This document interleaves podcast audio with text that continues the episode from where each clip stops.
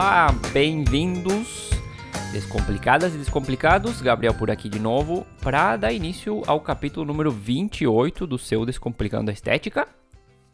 E já é 12 de dezembro, né? O fim de ano se aproxima, todo mundo já pensando nas festas, nos presentes, nas reuniões familiares e por que não nas férias, né?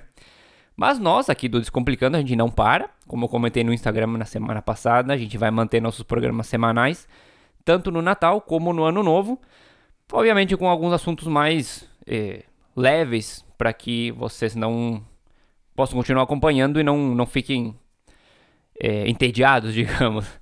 E como eu dizia, bom, possivelmente a gente faça alguns programas diferentes, né? Algumas retrospectivas, enfim, a gente está finalizando a pauta para esses dias. Mas a gente espera que você nos ajude e continue escutando nossos programas nesse período também, porque afinal, para estudo, para adquirir conhecimento, não existe férias, né?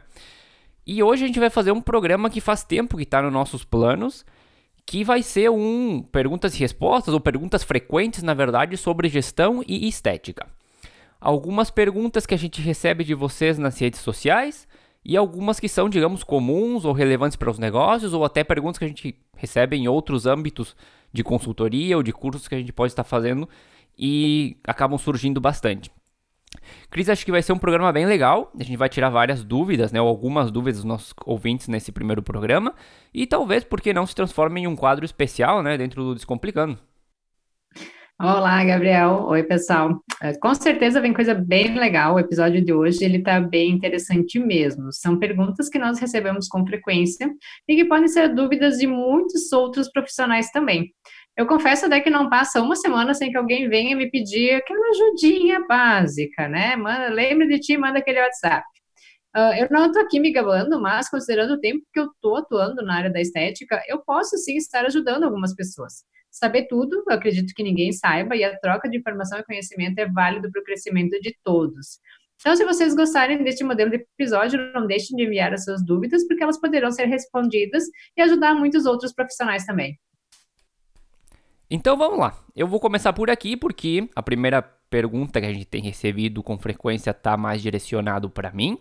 Mas claro que tu pode, Cris, e deve adicionar também os teus comentários. E a pergunta é: Todo mundo precisa ter um plano de negócios e qual a importância de ter um? Eu não sei se todo mundo, mas é altamente recomendável ter um. Tanto para quem está pensando em abrir um negócio, como para quem já tem anos de casa. O plano de negócios é uma análise com altíssimos níveis de detalhe de cada área da tua empresa, com planos de ação tanto para potencializar as qualidades, como para corrigir os problemas.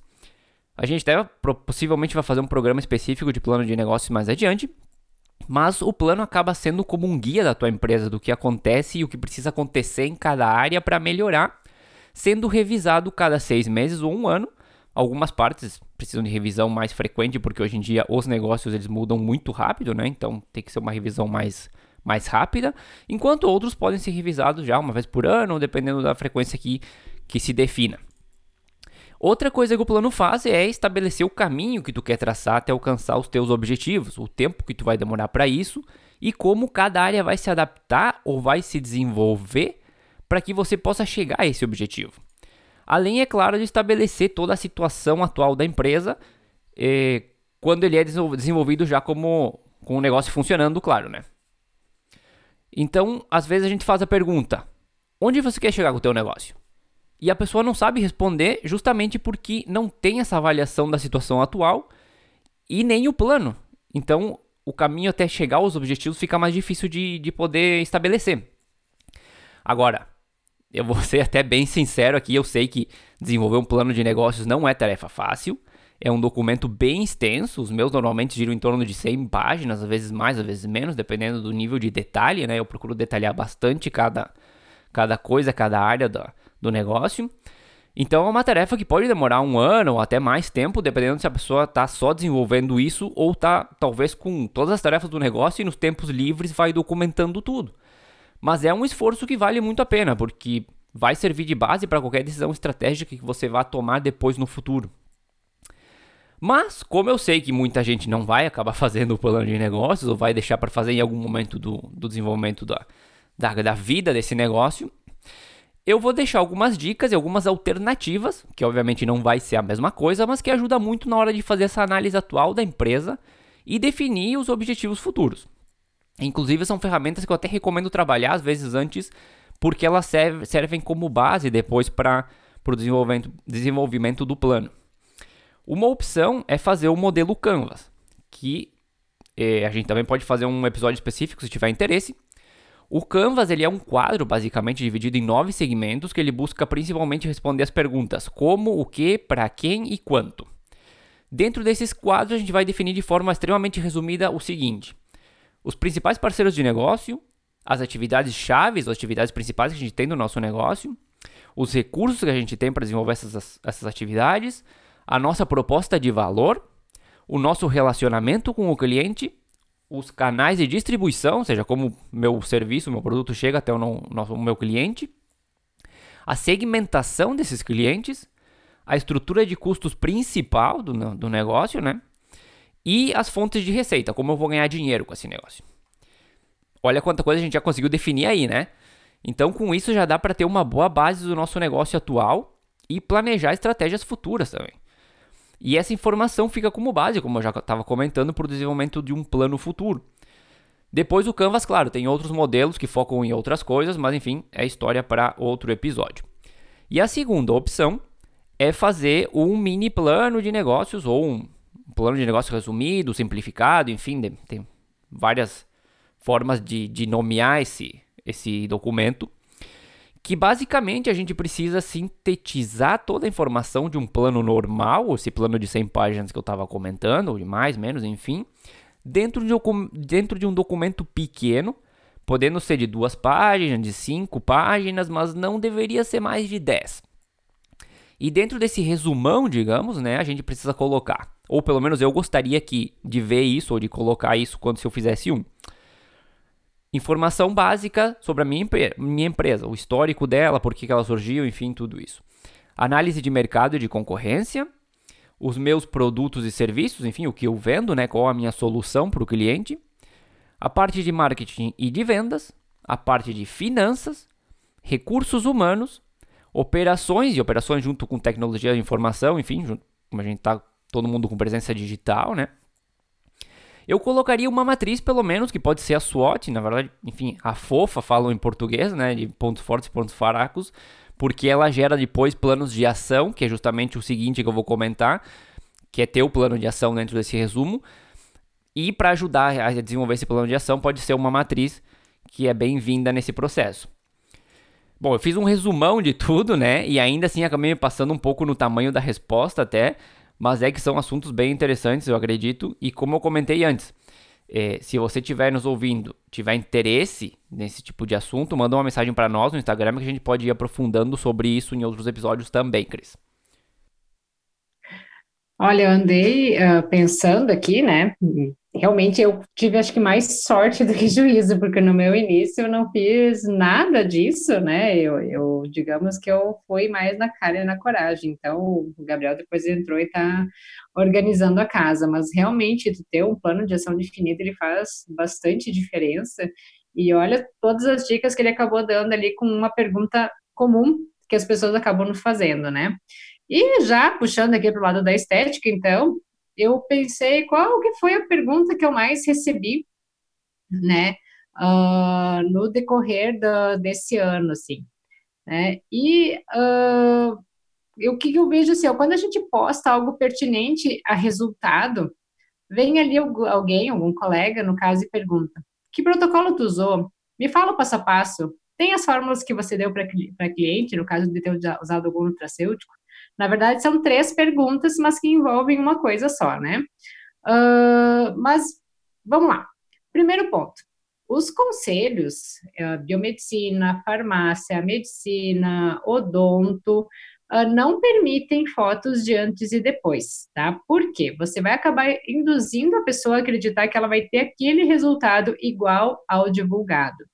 Eu evito ao máximo. Mas algumas vezes eu acabo postando porque eu sei né, que é algo importante para o marketing, né? Para mostrar o nosso trabalho, o nosso resultado, enfim, é uma forma boa de atrair clientes ou pacientes. Mas quando você vê o resultado de um colega, não peça receita de bolo. Não é porque deu certo para uma pessoa que vai dar certo para outra pessoa também. Em época de personalização de protocolos, né, de trabalharmos por uma estética mais científica, uh, tu acabar reproduzindo passo a passo de um colega e repetir ele todos para todos os outros, ele pode acabar sendo um tremendo tiro no pé. Porque pode ser para algumas pessoas vai funcionar super bem. Por, por exemplo, uh, tu vai associar o ultrassom com carbox numa paciente. Para o outro, pode ser que tu tenha que colocar uma radiofrequência em vez de uma carbox, ou porque ela não tolera carbox, ou porque, vamos supor, tem a gordura associada com flacidez, né?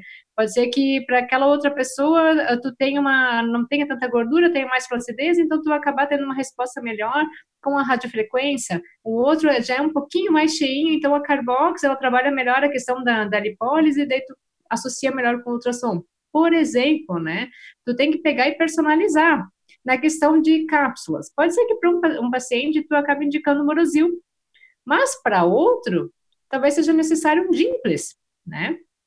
Então, uh, não é só profissional que vem com essa pergunta, as clientes também, elas querem que você repita exatamente o que fez para amiga ou para vizinha dela. Eu, Cristiane, eu confesso que acabo dando uma desviada dessa pergunta, porque eu sei da importância de uma boa anamnese, de uma boa análise de cada caso que se apresenta, e eu confesso que, mesmo assim, nem sempre o resultado é garantido. Né? Como eu brinquei essa semana, até nos meus stories, falando sobre a depilação a laser, de definitivo no corpo humano é só morte. Né? Então, tu não tem como dar garantias, ainda mais quando a gente depende do, de que, tu, de que o teu paciente tenha colaboração, né?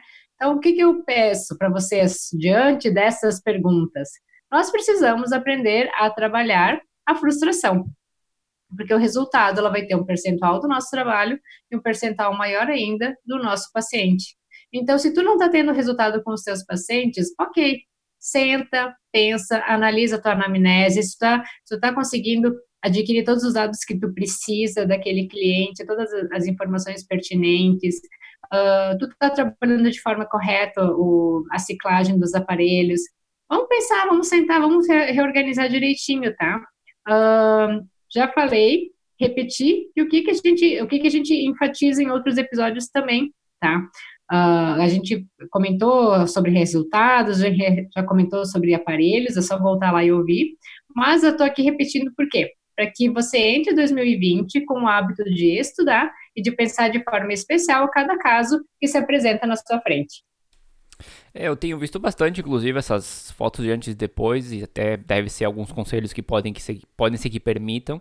E eu costumo levar e pensar que esse antes e de, depois da pessoa é uma, é uma pessoa muito única. E é a mesma coisa que acontece quando, não sei, acontece uma consultoria ou alguma coisa dentro de uma empresa. Cada empresa é única, a gente não pode pegar o mesmo, o mesmo formato que a gente usou aqui e jogar lá na outra empresa esperando que aconteça a mesma coisa, porque a outra empresa tem as suas características e o seu passado e o seu todo o seu processo interno. E com a pessoa, na verdade, uma analogia bem estranha, mas é, é, é, muito similar porque cada pessoa tem a sua, a sua forma e o antes e depois pode que não não dê o mesmo resultado em as duas nas duas pessoas diferentes, né? A mesma coisa que acontece com as empresas. Mas partindo para a segunda pergunta que eu tenho aqui, pelo menos a segunda na parte de gestão, é eu tenho escutado todos os programas, por exemplo, mas eu ainda tenho dificuldades em organizar meu negócio. Por onde eu devo começar? Vamos tentar responder isso da forma mais objetiva possível e que seja fácil de entender, né? Vamos, vamos tentar fazer isso. Eu começaria fazendo uma análise geral.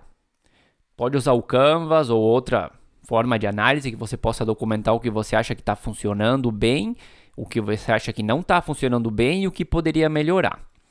Depois classifica as situações em suas áreas correspondentes, se é problema com clientes, se é falta de vendas, se é marketing, se é finanças, e a partir disso você consegue estruturar possíveis estratégias e mudanças. Mas para conseguir estruturar essas estratégias, você vai precisar coletar o maior número de dados possíveis do problema que você está enfrentando para poder entender onde atacar esse problema. Então é algo do tipo que eu escuto bastante: ah, eu preciso vender mais porque está sobrando pouco no final do mês. E aí eu pergunto: será que você precisa vender mais realmente ou é a tua margem de lucro que está muito baixa? Ou será que os custos estão altos e uma troca de fornecedor, de fornecedor poderia ser bem-vinda? Então, o que a gente precisa realmente? Muita gente tem sistemas, né? Enfim, que quando completados de forma correta já conta com toda a informação ali. Só falta saber interpretar essa informação, claro, obviamente. O problema é que na maioria das vezes os programas eles não são usados na sua totalidade, ou a informação que a gente coloca não é correta, ou ainda eles não são completos o suficiente para o que a empresa precisa. E nesse último caso, a solução é complementar com tabelas feitas por nós mesmos. mesmos. E falando dessas tabelas, eu vou deixar algumas ideias básicas para dar esse pontapé inicial na organização do negócio, seja se você tem um, um sistema ou não. Se tiver, obviamente, pode complementar ou pode extrair sua informação do sistema e interpretar ela. E se não tiver um sistema, pode usar as tabelas, começar a formular essas tabelas para fazer esse controle. O primeiro, básico, essencial, é o controle de entradas e saídas, que eu já comentei em outro episódio, inclusive. Para quem tem, já tem o software, é revisar essa informação, e para quem não tem, obviamente precisa documentar todos os dias todas as entradas e saídas de dinheiro da empresa. E no caso das saídas, o melhor é classificar também em fixas e variáveis. Uma classificação até mais interessante seria salários, fixas, variáveis, investimentos, mas enfim, Pode ser só fixos e variáveis para começar, né? fica interessante para entender bem.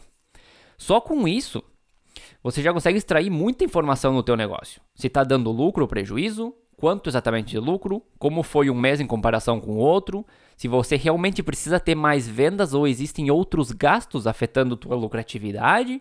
Enfim, dá para fazer várias análises só com essa informação. Com alguns meses fazendo esse controle, você consegue ter dados para trabalhar os custos por cada serviço. Onde o que você vai fazer é detalhar cada coisinha que você gasta para a realização daquele serviço, desde uma passadinha de álcool até o uso de algum insumo mais caro, por exemplo. Vai extrair também o valor hora do profissional, vai precisar saber teus custos fixos totais e outros gastos que o teu negócio possa ter para a realização de, de, dos serviços. Então, vamos colocar que eu pego lá a limpeza de pele, Cris. Ah, quanto tempo dura? Tanto, né? E qual o valor hora do profissional? É tanto. Precisa de um par de luvas, ah, ok, esse valor então. Preciso de toucas, ah, touca é uma para mim e uma para o paciente, tal valor. E no final, depois de detalhar tudo o que você precisa para realizar o serviço, mais o proporcional dos custos fixos e possíveis outros gastos, como impostos, taxas de máquina de cartão, etc., você vai encontrar o custo do teu serviço. Eu, inclusive, costumo fazer essa análise separada, né? Para entender os detalhes, eu faço primeiro só o que é insumos, depois vejo a parte de, do ingresso dos custos fixos, depois vejo os outros gastos de forma separada. Se o cliente paga em dinheiro, débito, cartão, crédito, enfim, para poder fazer, entender bem o que está acontecendo em cada serviço. Mas enfim, isso te dá a possibilidade de comparar com o teu preço de venda e saber a lucratividade de cada serviço. Se é que está dando lucro, né? Saber se é o que você estava esperando ou não, se você precisa aumentar o preço ou diminuir os custos, talvez, ou em alguns casos até deixar de oferecer algum serviço, né? E um detalhe importante é, se você tiver 50 serviços, essa análise tem que ser para os 50 serviços. E outro detalhe é que se você tem colaboradores com comissões diferentes, por exemplo, 10% para um, 20% para o outro, tem que fazer a análise por cada colaborador também, para manter, para poder entender o impacto que cada um tem nesse custo. É algo bem profundo, né? Inclusive uma análise bem complexa de fazer e eu não tenho nenhuma pretensão de explicar ela em detalhes dentro de um formato podcast, porque seria praticamente impossível. Mas é extremamente importante e valioso procurar entender e, e ver formas de, de fazer essa, esse controle. E o terceiro caso, até para não ficar muito extensa essa resposta, né? É o controle de vendas. Quem tiver CRM é melhor ainda. Saber em detalhe qual serviço foi vendido, quantos foram vendidos naquele mês, que serviço cada cliente adquiriu, quem realizou tal serviço, se foi você ou alguém que trabalha com você que, que fez esse serviço, né? E para que é isso? Bom, ele vai te dar muita informação para alimentar o teu processo de vendas, o teu funil de vendas e consequentemente trabalhar melhor essas vendas e o relacionamento com o teu cliente. Ele vai te permitir conhecer quais serviços estão vendendo mais ou menos e realizar ações para melhorar talvez os que estão vendendo bem e, e, e ou potencializar os que já estão bons, né? Melhorar os que não estão vendendo bem, na verdade.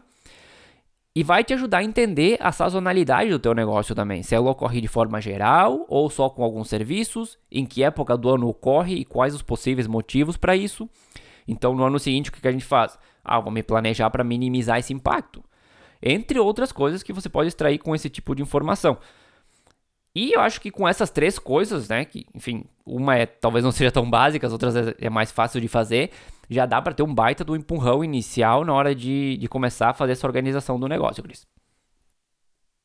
Só complementando, então, as informações aqui do Gabriel. O que, que eu vejo com frequência é a, é a profissional, ela pega, ela olha apenas, apenas quanto que ela gasta de produtos para fazer o cálculo da venda. Ah, uma limpeza de pele, eu vou gastar a máscara desidratada, vou gastar isso, isso, isso de, de cosméticos, então o meu valor vai ser isso, tá? Então, em cima de, disso, desse hábito que as pessoas têm, é que saem aqueles preços prostituídos que atrapalham todo mundo, né? Atrapalha a própria pessoa, que ela não vai ter o lucro merecido, e trabalha também os demais profissionais, que às vezes acabam passando por mercenários, quando na verdade eles só têm todos os dados do seu negócio na mão, eles sabem realmente quanto custa cada um do, dos seus serviços, né?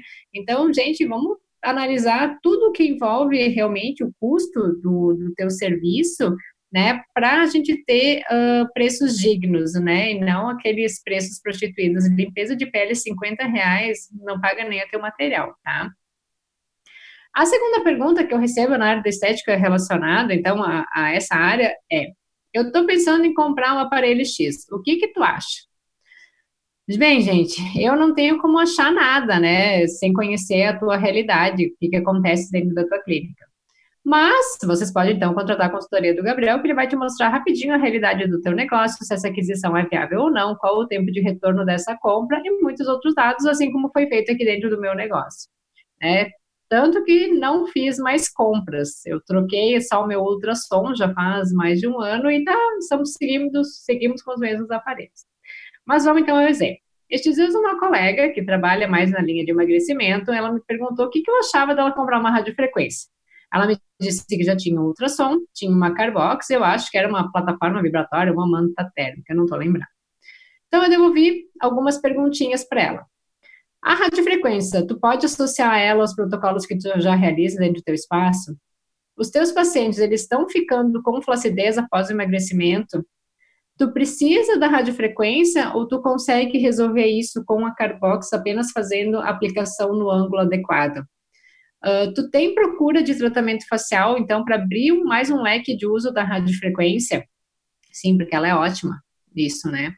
Tu tem o dinheiro disponível do aparelho, tu vai financiar ele. Enfim, eu acho que eu fiz ela refletir e até não, não retomei o contato para saber se ela acabou comprando ou não. Na verdade, ela vinha me perguntando as coisas, mas acho que na, na verdade ela tá, estava querendo uma justificativa, né? Alguém que dissesse, sim, sim, vai lá e compra, para ela se sentir mais tranquila. Mas quando vocês pensarem em adquirir um novo equipamento, se façam essas perguntas também. Eu adoro radiofrequência, até eu já comentei. Eu acho que ela dá um resultado excelente para a flacidez. Ela é um coadjuvante no tratamento de gordura. Uh, tu consegue trabalhar muito bem a questão facial. Uh, tu não tem a, a, dor, ela é um tratamento gostoso. O tua cliente vai adorar estar tá recebendo a radiofrequência, não tem a dor da Carbox também. Né? Ela enfim, tem um aparelho, é um aparelho com boa versatilidade, mas o investimento mínimo numa radiofrequência vai ser de 7 mil, 7 mil e pouco, numa nova, tá? Então, não cai em papo de vendedor, avalie a real necessidade e aplicabilidade do aparelho dentro da sua clínica. Gostei bastante da resposta porque mostra bastante até o que a gente está fazendo nesse programa, que é mostrar a importância da união desses dois mundos de gestão e estética e entender realmente, ah, será que eu preciso realmente do, do, do, aparelho? Será que eu consigo remediar a situação, entre remediar entre aspas, com outro aparelho que eu já tenho e usar esse dinheiro em outro lugar? Será que eu tenho o, o dinheiro suficiente para fazer a compra? Eu teria que financiar? Como que isso vai impactar no meu negócio e tudo? Ficou bem é, legal em comparação com o que a gente está fazendo hoje, que é justamente juntar um pouco dos dois mundos, mais do que a gente já tem feito, na verdade, né? Mas seguindo um pouco aqui, então, a próxima é que programa ou software vocês recomendam para controle de clínicas, salões, espaços de estética, enfim. Eu não vou entrar em detalhes de marcas nem de empresas aqui para responder essa pergunta, porque cada empresa de fora tem programas específicos para estética, salão, enfim, eles têm suas qualidades e seus defeitos. O que eu quero comentar aqui para eu conseguir responder até essa pergunta são as funcionalidades que eu, como Gabriel, busco na hora de avaliar um programa para essas, essas finalidades. Porque eu sei que tem muito programa que foca muito na agenda e faz um trabalho espetacular nessa parte, no controle, aviso e tudo, e tudo mais, mas deixa a desejar na parte administrativa, financeira, de CRM, enfim. E a diferença de preços entre eles não são tão grandes. Então, a gente até já comentou em outro episódio, né? Se for só agenda, usa do Gmail, que é grátis e ele também manda lembretes por e-mail, né?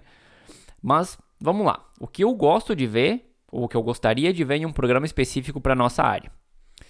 Para começar, obviamente, toda a parte de agenda com avisos por WhatsApp e idealmente com um aplicativo do lado do cliente, onde ele tenha autonomia de agendar uma hora direto pela aplicação, obviamente horas definidas por nós, né, que estariam disponíveis lá mas porque isso aí dá um dá um acesso maior ao cliente, para do cliente à nossa clínica, ao nosso espaço, e também é uma, uma ótima ferramenta de marketing.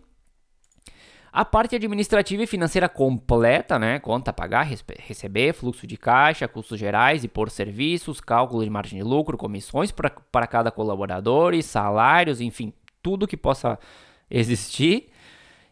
E vendas e CRM, enfim, quantas vendas, para quem vendeu, o que cada cliente fez ao longo do tempo, quais serviços venderam mais ou menos, possivelmente com alertas configurados por nós para informar, né, que a gente deve entrar em contato talvez com um determinado cliente ou que ele reclamou de algo, enfim, para poder ter esse controle de, do que está acontecendo com cada cliente. E que seja possível administrar todo o processo de vendas dentro desse sistema, na verdade, né? Que, que, que clientes cada profissional atendeu e que serviço ele realizou. Eu acho que isso para começar já estaria, já estaria bom. E parece até bastante coisa, mas quando a gente tem um sistema com esse nível de capacidade, tem vários ali no mercado, o que acontece geralmente é que a gente lança um atendimento na agenda e a maioria das coisas que eu comentei o programa faz de forma automática com as informações que a gente introduziu no agendamento. Então, a ideia de ter um software, né, é que ele venha para ajudar na administração do teu negócio e simplificar a tua vida, e não que seja só mais um processo que você tem aí aquela obrigação de fazer e de completar o, a informação no sistema, Cris. Certo, é, realmente tudo isso é muito interessante. No início a gente pode achar uh, desnecessário, bobagem, ah, mas para que tudo isso? Só que quando tu começa a ter o poder de todas as informações do teu negócio, ele acaba fluindo com muito mais facilidade. Tu não entra em tantas neuras, né? E a última, mais recente pergunta que eu tive na área da estética, né? Até foi essa semana, é, Cris, eu quero começar a aplicar Botox. O que, que eu preciso fazer? Vamos lá, então. Primeiro ponto é a vontade, já que nem todas as pessoas vão ter aptidão aos injetáveis, vai conseguir trabalhar com agulhas, né? E não é por dinheiro que você deve começar a fazer algo que não te deixe confortável e confiante com a execução desse serviço. Segundo ponto é se preparar, se especializar. Existem vários cursos uh, no mercado, existem livros, artigos e até perfis de professores que dão dicas, né, acerca de produtos, de aplicação e tudo mais. Mas procure por pessoas confiáveis, já que nós temos verdadeiros exibicionistas nas redes sociais que, na verdade, eles poucos sabem, são mais marqueteiros. Estude anatomia facial, estude a fisiologia, estude sobre a toxina, as marcas que existem, as indicações, as contraindicações, até tudo isso no episódio anterior a esse a gente já deu várias dicas, tá? Procure lá o episódio de Botox. Treine ao menos as marcações antes de começar a aplicar, porque saber onde tu vai aplicar a toxina é muito mais importante do que a aplicação em si. Tá? A, a, se eu digo assim, a gente demora mais tempo para fazer as marcações do que fazer a aplicação. A aplicação é algo muito simples. E profissionais que trabalham com agulhas, eles não vão ter dificuldade de injetar as unidades da, da toxina. Elas já têm intimidade. Qualquer dúvida, se tu... Ah, ah para te ver a questão da, da pressão. Pega uma berinjela, testar em berinjela é a melhor coisa que tem. Pega agulha de 1 ml, 3 ml, 5 ml, 10, uh, seringa, desculpa, 10 ml, pega agulha 30G, pega a, a 22G, que daí tu, a, a, a resistência ali da berinjela vai ser muito resistente, muito semelhante à resistência da nossa pele. Então, é uma ótima forma de treinamento. É, então, o que, que, eu digo? Pega também a família toda, né? Pede para que eles façam mímica facial, cara de braba, sorriso, elevação da sobrancelha, cara de susto, vão marcando os pontos e vão discutindo com algum colega que tem já um tempinho a mais ali de, de, de estrada ou que tenha maior afinidade, então, com a técnica. Vamos lá de exemplo de novo. uh, recebi essa semana. Cris, eu estou com uma paciente com aplicação de Botox, que ela não quer fazer o arqueamento da sobrancelha. A minha técnica, ela, ela arqueia um pouco. O que, que eu faço? Eu respondi para ela, segura a sobrancelha, aplica nos cantos, se ela tiver expressão da musculatura. Como assim? Me explica como que tu faz para elevar a sobrancelha. Qual ponto eu jamais posso fazer? Gente, você não pode ter uma técnica fixa, tá? Uh, pegar como se fosse uma máscara, tu bota ali na, na cara da pessoa, vou marcar esse ponto, aquele ponto, aquele ponto, né? Por quê? Afinal, as pessoas elas são diferentes uma das outras. A expressão da musculatura vai ser diferente uma da outra também. A, a, quantidade de toxina de uma pessoa vai ser diferente da outra. Uma tu vai usar mais, outra tu vai usar menos, né? Então tu tem que estudar, tu tem que fazer um mapeamento da tua cliente que está ali na tua frente. Uh, eu sei hoje que em épocas de, de WhatsApp, de contato fácil com as pessoas, é muito mais cômodo perguntar a alguém do que tu realmente estudar o caso. Mas aí, onde é que está o teu diferencial? Aí a pessoa vai chegar com aquela conversa, ah, eu te admiro, tem referência para mim, porque tá, referência só quando as coisas apertam e que tu precisa de um socorro. Mas tudo bem, né? Eu digo, eu sou de uma outra época, quando eu comecei não tinha WhatsApp, não tinha nada disso, então tu tinha que se socorrer em livros mesmo, vai estudar, pega artigo, né? Eu quero reforçar aqui, gente.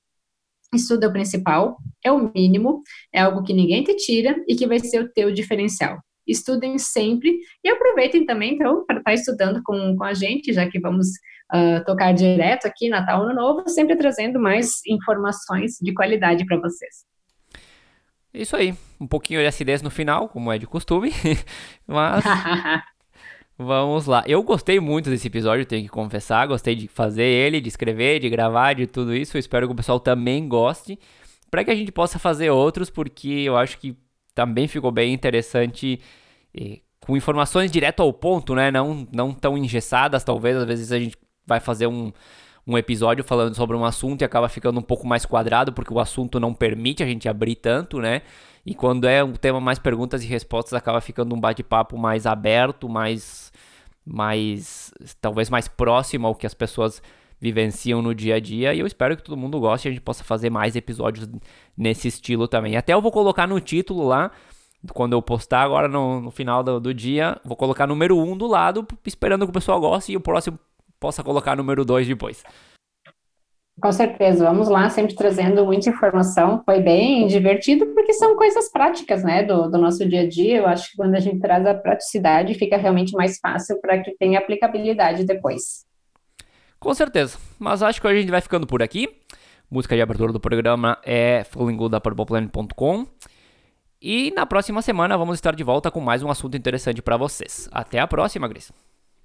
Até a próxima.